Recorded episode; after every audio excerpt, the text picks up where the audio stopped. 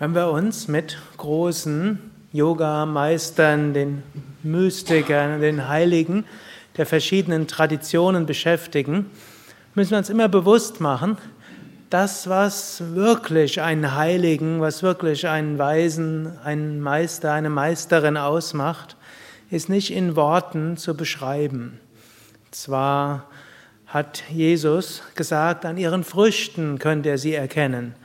Und so hat Nalini so einige dieser Früchte gezeigt, die in Samishivanandas äh, Leben sich äh, entwickelt haben. Seine Großzügigkeit, sein Verständnis, seine Toleranz, äh, auch sein Einfühlungsvermögen. Natürlich auch, dass er seine Schüler gefordert hat, herausgefordert hat und so zum Wachsen gebracht hat. Aber es ist immer schwierig zu verstehen, was macht überhaupt einen Meister aus. Man sagt auf Englisch, it takes one to know one. Man muss jemand sein, um, eine zu, um einen zu verstehen. Also, wenn wir Swami Shivananda oder andere große Weise verstehen wollen, müssen wir selbst einer werden. Gut, dann ist die Frage, wie können wir so einer werden? Und was mich immer fasziniert hat bei den vielen Biografien, die ich gelesen habe, ist immer, wie sind die Menschen eigentlich von einem Menschen in einem normalen Bewusstsein gekommen in einen Heiligen, jemand, der aus dem Überbewusstsein herauswirkt. Und da fand ich eben auch das Faszinierende an Swami Shivananda, dass er eben nicht als Vollkommener auf die Welt gekommen ist und dass er nicht in als 20-Jähriger schon großer Yogameister war, sondern ne, er hatte schon einiges von Kindheit an, wie Nalini uns ja gerade erzählt hatte, und vieles hat sich manifestiert als Jugendlicher, aber Swami Shivananda hat sich sehr wohl entwickelt in verschiedenen Schritten. Und er, seine Schüler haben ihn gebeten, eine Autobiografie zu schreiben. Hm, zu dieser Zeit gab es einen anderen großen Yogameister, auch einen derjenigen, die Yoga, hm, der die Renaissance des Yoga im 20. Jahrhundert eingeleitet hatten, der hat eine Autobiografie geschrieben. Wer war das? Paramahamsa Yogananda, Zeitgenosse von Swami Shivananda. Und dort baten die hm, Schüler, ihn eine Autobiografie zu schreiben. Swami Shivananda er wollte zunächst nicht, er sagte nicht, ich bin wichtig, sondern ihr seid wichtig. Und so hm, haben sie ihn wieder gebeten, aber Swami Shivananda war auch jemand, der den Wünschen anderer versucht hat, gerecht zu werden. Hm, sofern sie, halb, sofern sie vereinbar waren, natürlich mit ethischen Prinzipien. Gut, und hm, so schrieb er dann eine Autobiografie. Und dann, als die Schüler das gelesen haben, haben sie festgestellt, die Hälfte des Buches sind Anweisungen an seine Schüler. Dieses Buch, hm? gut, jemand hat da was draufgemalt, also Autobiografie von Swami Shivananda. Und dann haben nachher die Schüler gesagt, da müssen wir noch mehr Autobiografisches reinbringen. Und dann haben sie noch ein paar kleine Artikel von Swami Shivananda auch noch reingeschrieben, hm, die er als kurze Artikel geschrieben hat oder Mitschnitte von ja, von Antworten auf Fragen wie auch von Gedichten, die er hatte. Und eines meiner Lieblingskapitel in diesem Buch ist so eines, was nachträglich noch reingesetzt wurde, wie Gott in mein Leben kam. Und das, diesen Artikel hat Swami Shivananda so nicht geschrieben, sondern es gab einen Schüler, der ihn gefragt hatte. Und dann aus dem, was Swami Shivananda geantwortet hatte, daraus ist dann dieser Artikel entstanden. Also ein Schüler hat ihn gefragt, Meister, wie ist Gott in dein Leben gekommen? Und die Essenz dieses Artikels ist letztlich, Gott ist in mein Leben gekommen, Gott hat mir die entscheidenden Impulse gegeben, nicht ich habe letztlich alles getan, um zu dieser Verwirklichung zu kommen, sondern letztlich Gott hat alles getan. Und Swami Shivananda hat immer die spirituelle Entwicklung als einen Segen angesehen. Er sagte, wir können selbst etwas tun und dann gilt es offen zu sein, dass Gott in uns wirkt. Und Gott wirkt in jedem Menschen auf eine unterschiedliche Weise. Und ich will so die ersten Sätze daraus lesen, vielleicht die nächsten Tage bis zu Swami Shivanandas Geburtstag, in den Satsangs, wo ich Kurzvorträge gebe, die anderen Abschnitte kurz lesen. Also Swami Shivananda antwortet auf die Frage, wie ist Gott in dein Leben gekommen? Swami Shivananda, es wäre einfach, diese Frage etwa so abzutun. Ja, nach langen, intensiven Askese- und Meditationsübungen im Swag Ashram und nach dem Darshan und dem Segen mehrerer Maharishis, großer Weiser, erschien mir Gott in Gestalt von Sri Krishna. Aber das wäre weder die volle Wahrheit noch eine ausreichende Antwort auf eine Gott betreffende Angelegenheit. Gott ist unendlich, unbegrenzt und jenseits der Reichweite von Denken und Sprechen. Kosmisches Bewusstsein ist kein Zufall, es ist nicht etwas, was irgendwie passiert. Es ist der über einen dornigen Pfad mit Stufen, schlüpfrigen Stufen, erreichbare Gipfel. Ich erklomm den beschwerlichen Gipfel Schritt für Schritt, aber auf jeder Teilstrecke erlebte ich, wie Gott in mein Leben kam und mich leicht zur nächsten Stufe emporhob. In diesen Sätzen steckt schon sehr viel drin. Er fängt so an und sagt, ja, man, Manche sagen, ich habe intensiv praktiziert und habe dann so die Selbstverwirklichung erreicht. Und tatsächlich, Swami Shivananda hat, wie Nalini vorher uns erzählt hat, 1923 hat er Malaysia verlassen, er ist nach Indien gekommen, nach einigen Reisen kam er nach Rishikesh und dort traf er seinen Meister, Swami Vishwananda, und dort praktizierte er intensiv. Und man hat so sein Tagebuch gefunden, wo er aufgeschrieben hat, was er so alles gemacht hat. Da irgendwo an einer Stelle steht, hm, meditiere intensiver. Hm, vier Stunden ist nicht genug. Erhöhe die Zeit auf zwölf bis sechzehn Stunden am Stück. Hm, kann man es nochmal so überlegen. Und Swami Shivananda war jetzt keine Gummipuppe in dem Sinne, wo man sagte, sondern im Gegenteil, war schon durchaus äh, jemand, äh, der auch, dessen Körper auch äh, durchaus nicht nur flexibel war.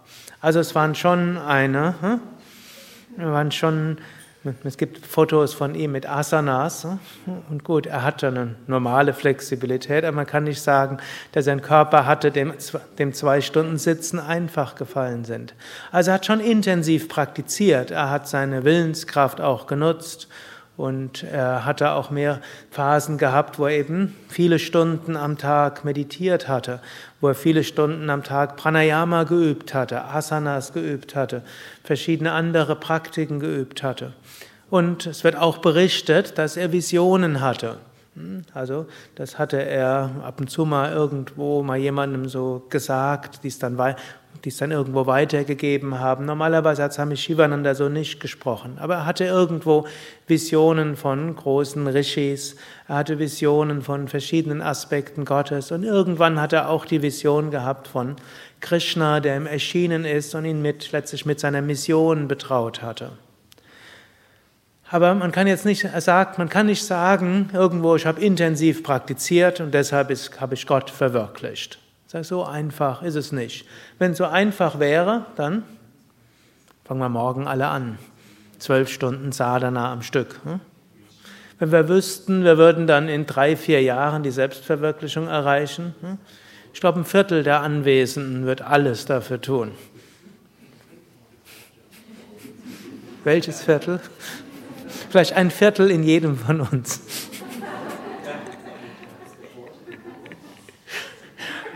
Und wenn man es uns garantieren könnte, hm, dann vielleicht bestimmt. Hm.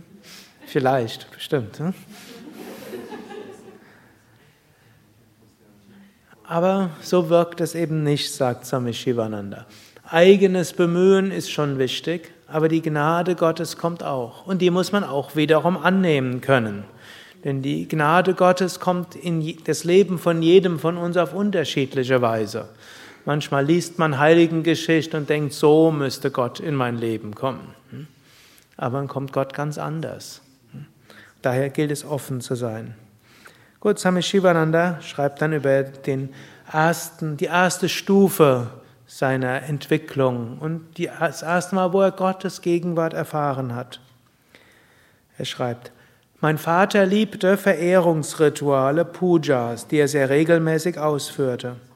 Für meinen kindlichen Geist war die Murti, also die Götterfigur, die er dabei verehrte, Gott. Ich half meinem Vater gern bei diesen Zeremonien und brachte ihm Blumen und Opfergaben. Aus der tiefen inneren Befriedigung bei diesen Ritualen wuchs in mir die starke Überzeugung, dass Gott in diesen Murtis, diesen Götterfiguren war, die von seinen Verehrern so hingebungsvoll angebetet wurden. Auf diese Weise trat Gott in mein Leben und stellte meinen Fuß auf die unterste Sprosse der spirituellen Leiter. In anderen Gesprächen hat er das auch noch mal etwas genauer ausgeführt. Also er hat auch mal gesagt, dass er bei der Puja Lichterfahrungen hatte, dass er irgendwo das Gefühl hatte, dass diese Murti lebendig wurde, dass sie zu ihm sprach, dass er dort irgendwo wie Anweisungen bekommen hat. Also über diese rituelle Verehrung, das war für Swami Shivananda so der erste Schritt. Einfach, man kann sagen, Erfahrung, Gott gibt's. Für viele Menschen mag das unterschiedlich sein. Für manche mag es regelmäßige Spaziergänge in der Natur sein. Manche mögen es als Kinder vielleicht doch im Gottesdienst erfahren haben. Vielleicht der eine oder andere mag es im enthusiastischen Singen oder Kirtan erfahren haben. Manche erfahren es fast aus heiterem Himmel in einer Yogastunde. Sie gehen dorthin, weil ihnen erzählt wurde, wenn du Yoga machst, geht dein Kopfweh weg. Sie üben Yoga machen die tiefen Entspannung und in der tiefen Entspannung fühlen sich plötzlich leicht, lichtvoll, freudig, Herz geht auf und irgendwo haben sie das, was man in einem bestimmten Kontext als religiöse, als, als Gotteserfahrung bezeichnen würde. Jetzt noch nicht die bombastische, große, allumfassende, alles transformierende Gotteserfahrung, aber die Erfahrung, es gibt eine höhere Wirklichkeit, ich kann sie erfahren. Ein, der nächste Teil, den ich noch lesen will. Als Erwachsen, als Heranwachsender liebte ich Gymnastik und Sport. Hm, also Swami Shivananda hatte eine bestimmte Phase gehabt, da war er ein richtiger Sportfreak. Hm, also er hat Leichtathletik gelernt und Ringen gelernt und er war ja durchaus groß hm, und hat Ballspiele gelernt, auch die englischen Sport, auch andere englische Sportarten. Er ging ja auf eine Missionsschule, so hat er die englischen Sportarten gelernt. Und bei seinem ganzen Interesse für all diesen Sport hat er auch gedacht, da will ich auch die örtliche Sportart lernen, eben Fechten, beziehungsweise jemand anders, es war dieses Kalari, also diese südindische Selbstverteidigungskunst die wollte er lernen. Der Lehrer, bei dem ich gelernt habe, war ein Harijan, ein Kastenloser. Als ich einige Tage zu ihm gegangen war, wurde ich darüber aufgeklärt, dass ich für einen Brahmanen nicht zieme, Schüler eines Unberührbaren zu spielen. Ich dachte gründlich darüber nach. Gut, für uns heute mögen wir sagen, ja, ist doch was soll dieser Unsinn? Hm? Aber wir dürfen auch nicht vergessen, das war auch die Zeit, als ein Engländer niemals mit einem Inder zusammen gespeist hätte. Hm? Hm? Waren die englische Kolonialherrschaft dort. Also, und wo die Europäer gedacht haben, sie sind die Übermenschen. Also diese Kastentrennungen und die Nationalitätentrennungen, das war auf der ganzen Welt normal. Letztlich durch Menschen wie Swami Shivananda natürlich viele andere, die den humanistischen Idealen hm, gefolgt haben, sind diese Unterschiede zwischen Religionen und die Vorstellung, dass es höheres und niederes Leben, Menschenleben gibt, vorbei. Aber zu Swami Shivananda war das, hm, zu Shivanandas Zeiten war das etwas, hm, wo er durchaus darüber nachdachte. Stimmt das, was ihm dort erzählt wurde, auch von seinen Eltern natürlich. Er war ja noch Teenie. Ich dachte gründlich darüber nach. Dann hatte ich plötzlich das Gefühl, dass der Gott, den wir im dem Bildnis im Gebetsraum meines Vaters verehrten, verehrten, im Herzen dieses Unberührbaren wohnen. Er war mein Guru. In einem anderen, in einem anderen Gespräch hat er es mal so beschrieben, hat darüber nachgedacht und plötzlich hatte er eine Vision. Und hatte so eine Vision, dass das Licht aus der Murti am Altarraum praktisch in das Herz dieses Unberührbaren hineingegangen ist. Und dass jetzt praktisch Gott als Lichterfahrung durch diesen Unberührbaren zu ihm sprechen würde. Und jetzt gibt es einen Vers in einer indischen Schrift, der Mensch, in dem du Gott siehst, der ist dein Guru. Ich ging sofort mit Blumen, Süßigkeiten und Kleidern zu ihm, begrenzte ihn, legte ihm die Blumen zu Füßen und warf mich vor ihm nieder. So kam Gott in mein Leben, um den Schleier der Kastenunterschiede zu lüften. Und es spricht für seine Eltern, dass sie das dann auch akzeptiert haben. Denn das steht ja in der Schrift drin. Da steht, der Mensch, in dem du Gott siehst, der ist dein Guru. Und das hebt dann die anderen Regeln auf. Und so lernte Swami Shivananda von diesem Lehrer und parallel dann auch noch von Hatha-Yoga-Lehrern. Das war eben die Phase, wo er an jeder Form von körperlicher Ertüchtigung interessiert war. Und da wollte er eben nicht nur die englischen äh, Sachen, sondern eben auch die, was in Indien war. Wir heute können uns vieles kaum vorstellen, was damals etwas ganz Außergewöhnliches war. Und die, und die große Konsequenz, mit der Swami Shivananda künftig über alle Kastengrenzen, Religionsgrenzen, Volksgrenzen hin, dort hinausgegangen war, mit einer solchen Selbstverständlichkeit, das ist letztlich erklärbar durch diese Gotteserfahrung, die er dort hatte. Glücklicherweise brauchen wir heute keine Gotteserfahrung mehr dafür, aber es brauchte, dass Menschen hm, solche Erfahrungen hatten, um dorthin zu kommen.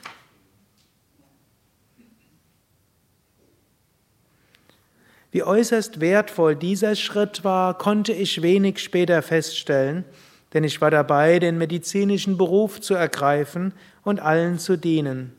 Kastenunterschiede hätten diesen Dienst zur Farce gemacht. Seine Eltern wollten ja auch nicht, dass er Arzt wird, sie wollten, dass er in den äh, praktisch an den Dienst eines Maharajas tritt, so wie sein Vater auch irgendwo niederer Verwaltungsbeamter war, so sollte es sein Sohn auch werden. Aber Swami Shivananda wollte nicht jemandem, der letztlich im Dienst der englischen Kolonialmacht war, dienen, sondern er wollte das Beste verbinden, was die englische Kultur hat anzubieten hatte, und er dachte, das war die Medizin, hm, oder mindestens das Beste, wo er Zugang zu hatte, plus das Verbinden mit indischer Naturheilkunde wie Ayurveda, Hatha Yoga.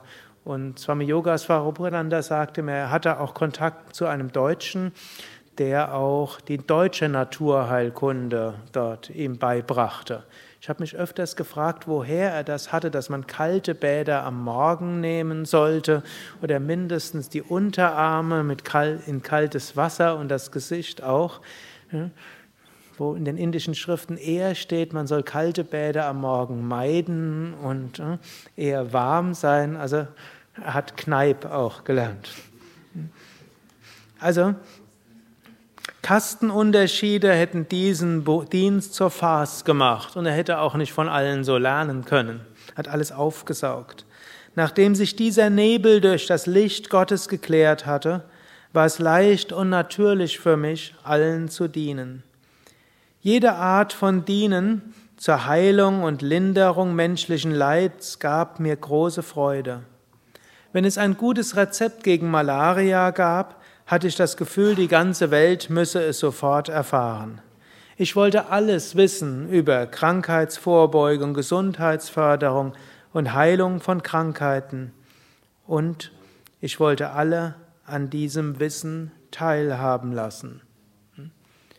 So ist Gott in ihm, in ihn gekommen, in das Leben, oder ist zu ihm gekommen in Gestalt des großen Wunsches, anderen zu dienen, anderen zu helfen. Dieser unendliche Drang, an alles herauszufinden, was es zu wissen gab und das in großer Breite weiterzugeben. Da fiel dann diese Zeitschrift Ambrosia, kam dort ins Spiel, über die gerade Nalini gesprochen hatte. Und dort beeinflusste er auch viele Menschen, entwickelte dort eine richtige Bewegung, dass medizinisches Wissen frei zugänglich gemacht wird und dass gesundheitliche Aufklärung hm, dem gemeinen Volk nahegebracht wird. Und da hatte Swami Shivananda einen großen Anteil in Indien, dass dann diese Initiative, die er dort hatte, ging auch weiter und wurde weitergeführt, als er nach Malaysia auswanderte. Also nächster Schritt, Gott trat in sein Leben in dem großen Wunsch, anderen zu helfen, sie zu heilen und auch wieder ohne Unterschiede, Berührungsängste, das ist auch wieder charakteristisch. Keine Berührungsangst, Schulmedizin, Ayurveda, hm, deutsche Naturheilkunde, Hatha Yoga, hm, und noch andere nat englische Naturheilkunde, so an apple, away, an apple a day keeps the doctor away, hat er irgendwo mal ein Apfel am Tag hält den Doktor fern. Das hat man drüber geschrieben und hat gesagt, this is expensive, das ist teuer. Im Indien der 20er und 30er Jahre war das sehr teuer. Die Engländer haben zum Teil dann Äpfel aus England nach Indien importiert, um gesund zu sein. An apple a day keeps the doctor away. Also hat er alles mit, sich mit beschäftigt, ohne irgendwelche ideologischen Grenzen dort. Und das, was geholfen hat, hm, das hat er dann weitergegeben. Und was heute als hochmodern gelten würde, war für ihn in den am Anfang des 20. Jahrhunderts eine Selbstverständlichkeit. Hariam Tatsat.